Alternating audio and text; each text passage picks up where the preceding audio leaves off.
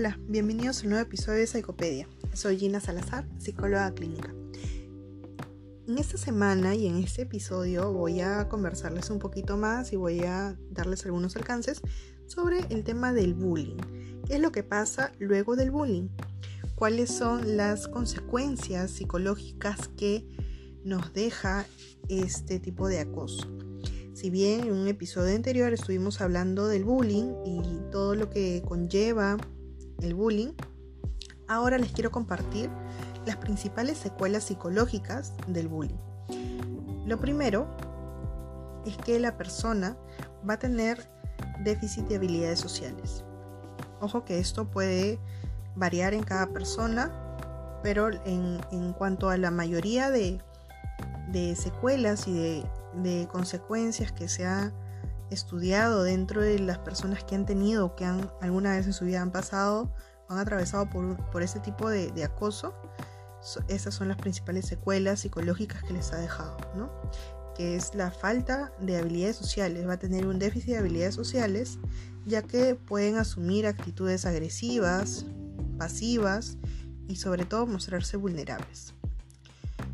Otro otro punto es que eh, va a tener rechazo de grupos de iguales, es decir, de sus compañeros o de, sus amigos, ya que esto va a producir sentimientos de pérdida del control y se va a sentir desamparado o desamparada. También va a presentar baja autoestima.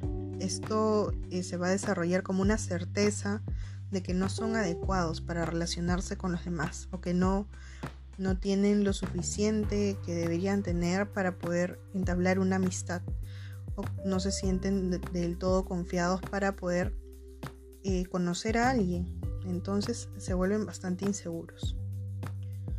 Luego podemos ver un fracaso académico y rechazo a ir al colegio. Entonces esto es lo que generalmente ocurre no con los niños o con los jóvenes, es que ya le pierden el el sentido, ya no quieren ir al colegio porque está atravesando por un momento bastante difícil y complicado. Entonces esas, hay sensaciones físicas que la persona siente, la víctima de acoso siente como reales. Estas pueden mostrarse como una ansiedad intensa, incluyen cefaleas, dolor difuso o incluso hasta trastornos del sistema digestivo. También eh, otra de las secuelas psicológicas es que pueda presentar más adelante depresión y ansiedad, ya que la tristeza que lo va a acompañar tiende a proyectarse hacia el exterior. Va a estar eh, situada como un problema diferente al que realmente es. A menudo la familia bastante los confunde con problemas de conducta, donde pueden decir como que ahora está más rebelde o está más gruñón, está mucho más renegón no sé qué es lo que pasa, de un día a otro cambió y, no sé por qué. No sé por qué está así. Antes mi hijo o mi hija era bastante tranquila, bastante amigable y ahora está como que nadie quiere que se le acerque. Y otra, otra situación es que en algunas personas pueden mostrarse autolesiones. ¿Qué son las autolesiones? Es que se infringe daño a sí mismo, puede eh, realizar algún tipo de agresión física contra sí mismo, contra su persona. Pueden cortarse o hacer otro tipo de acciones. Esto puede aumentar el riesgo de conductas autolesivas durante la adolescencia tardía. Sobre todo esto se da en chicas, pero como les, digo, esto es de acuerdo al porcentaje de, no se da siempre así. ¿Y qué es lo que puedo hacer o qué es lo que pueden hacer los padres de la víctima que ha sufrido acoso o de bullying? Pues lo primero es que no fomentemos la agresividad o venganza a nuestros hijos, o sea, no, no darles el mensaje a los jóvenes de que tienen que tomar venganza por lo que han hecho, sino todo lo contrario, es mostrar empatía con la frustración que sienten y potenciar estrategias de afrontamiento muy alternativas y diferentes al que es la agresión. Entonces no responder la agresión o el acoso con más agresión, porque esto lo que va a hacer es agrandar mucho más la situación y no vamos a solucionar nada de raíz. Lo otro que pueden hacer los padres es promover la comunicación y la escucha. Es decir, hacer preguntas abiertas para que puedan nuestros hijos expresarse y hacerles saber que es una situación que va a poder arreglarse.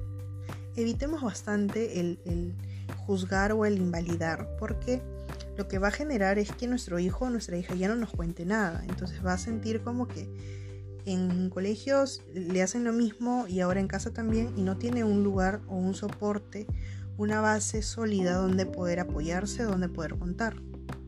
Lo otro es promover la comunicación y escucha. Como ya les vine mencionando, es hacer preguntas abiertas y lo demás. No invalidemos lo que nuestros hijos o hijas nos puedan decir o no los minimicemos. Es un simple juego de chicos, esto ya va a pasar, tienes que ser fuerte, no siempre te tienes que mostrar débil. Son algunas de las frases que algunos padres pueden decir sin querer con el, con el, con el propósito de que nuestro hijo o hija afronte la situación y darle como que más ánimos para que, lo para que sobrelleve la situación. Y lo que generamos es totalmente lo contrario. Entonces, lo que sí podemos hacer es ofrecer apoyo emocional. ¿Cómo? Pueden eh, evitar sentimientos de vergüenza.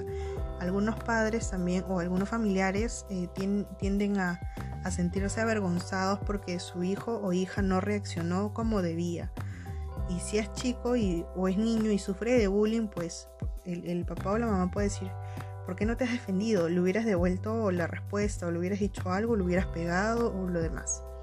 Entonces, eso es lo que no queremos que haga porque al final nuestro hijo también se va a meter en problemas y va a generar un círculo vicioso de la situación.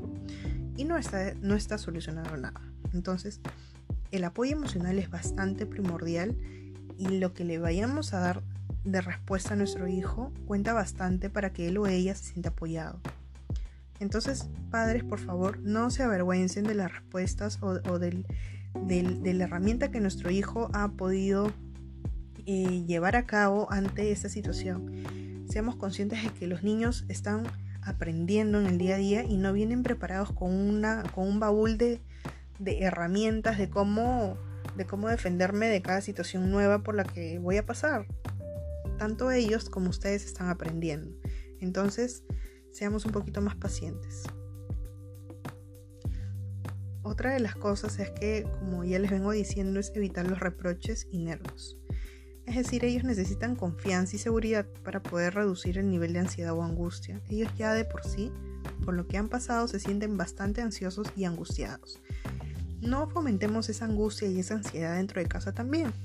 Al contrario, busquemos soluciones. Entonces, esa actitud firme y positiva de afrontamiento que le vayamos a brindar puede ser la mejor manera de abordar la situación, porque vamos a mostrar determinación y positivismo en el proceso.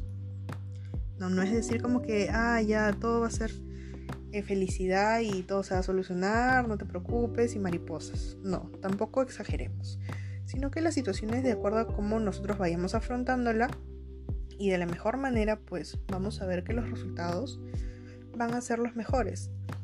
En esta parte también, y de acuerdo a donde ha sucedido el, acoso, si ha sido en el colegio, pues tenemos que pedir el apoyo del colegio para que pueda intervenir en esa situación. Otro punto importante es intentar conocer qué ha, hecho hasta ahora nuestro hijo o qué es lo que quiere hacer.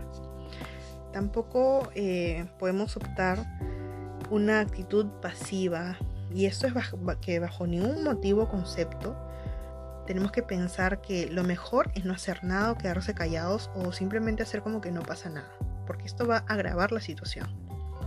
Entonces, esos son los consejos para los padres que son eh, que sus hijos han pasado por algún tipo de acoso o de bullying.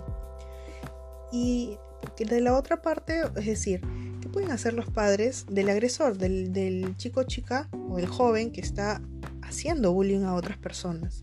Si nosotros nos damos cuenta o somos los padres de, de este chico o chica, pues lo primero que debemos hacer es no negar que nuestro hijo o hija haya hecho pues este, este acto, ¿no? Porque lo primero y lo normal y lo natural es que como padres y como defender a nuestro hijo obviamente es decir, pero mi hijo nunca haría eso.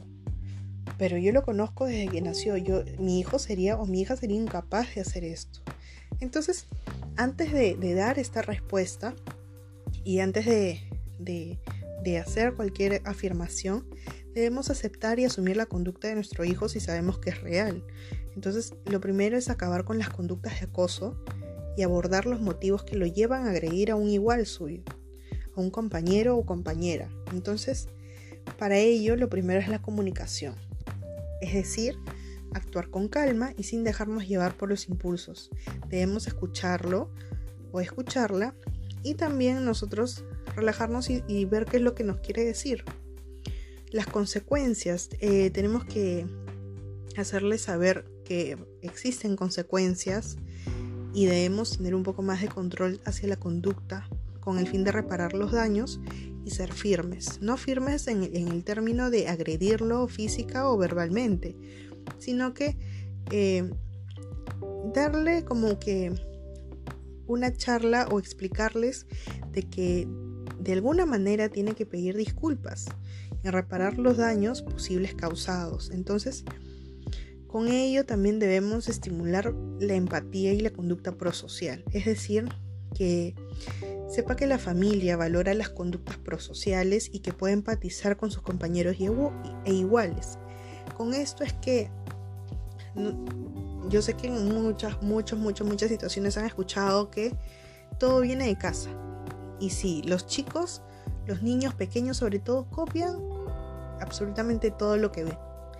Entonces, si nosotros y en nuestro hogar eh, somos unos padres que, estamos constantemente hablando con nuestro hijo de manera adecuada, que escuchamos sus necesidades, le prestamos atención y no solamente como que le hacemos caso y, y ya, y cumplimos, ¿no?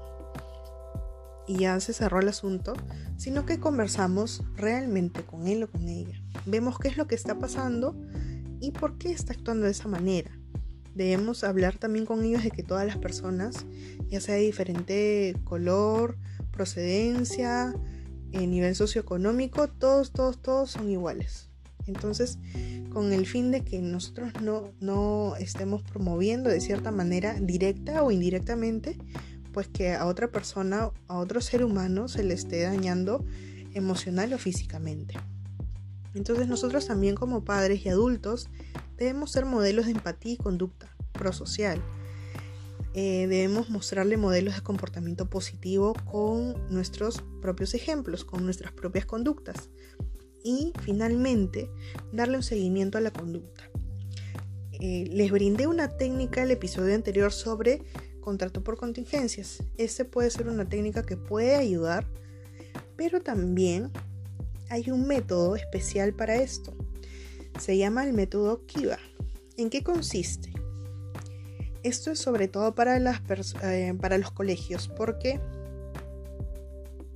generalmente se da en estos ambientes.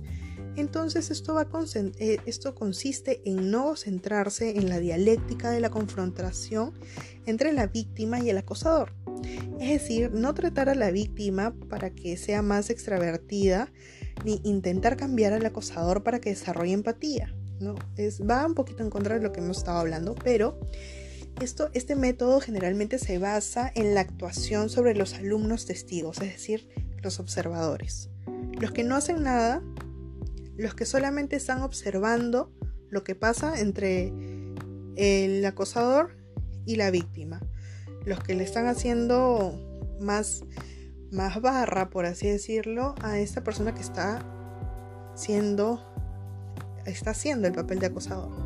Entonces, este método se basa en que nosotros eh, logremos de que estos alumnos ya no se rían de la situación, es decir, ya no, le, ya no, ya no alienten a la persona a seguir eh, acosando a la otra.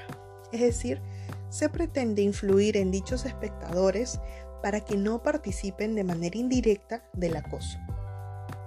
Si esto se consigue, el acosador que necesita reconocimiento para proseguir con el bullying, pues deja de acosar a causa de que no le aporta ningún beneficio, es decir, no encuentra ese refuerzo que es la risa de los demás o la, la chacota de los demás para que él siga fastidiando y haciendo más acoso.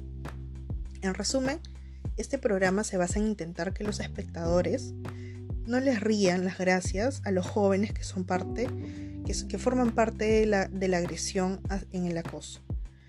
Es sencillo, se escucha bastante simple, pero si lo podemos intentar es bastante eficaz.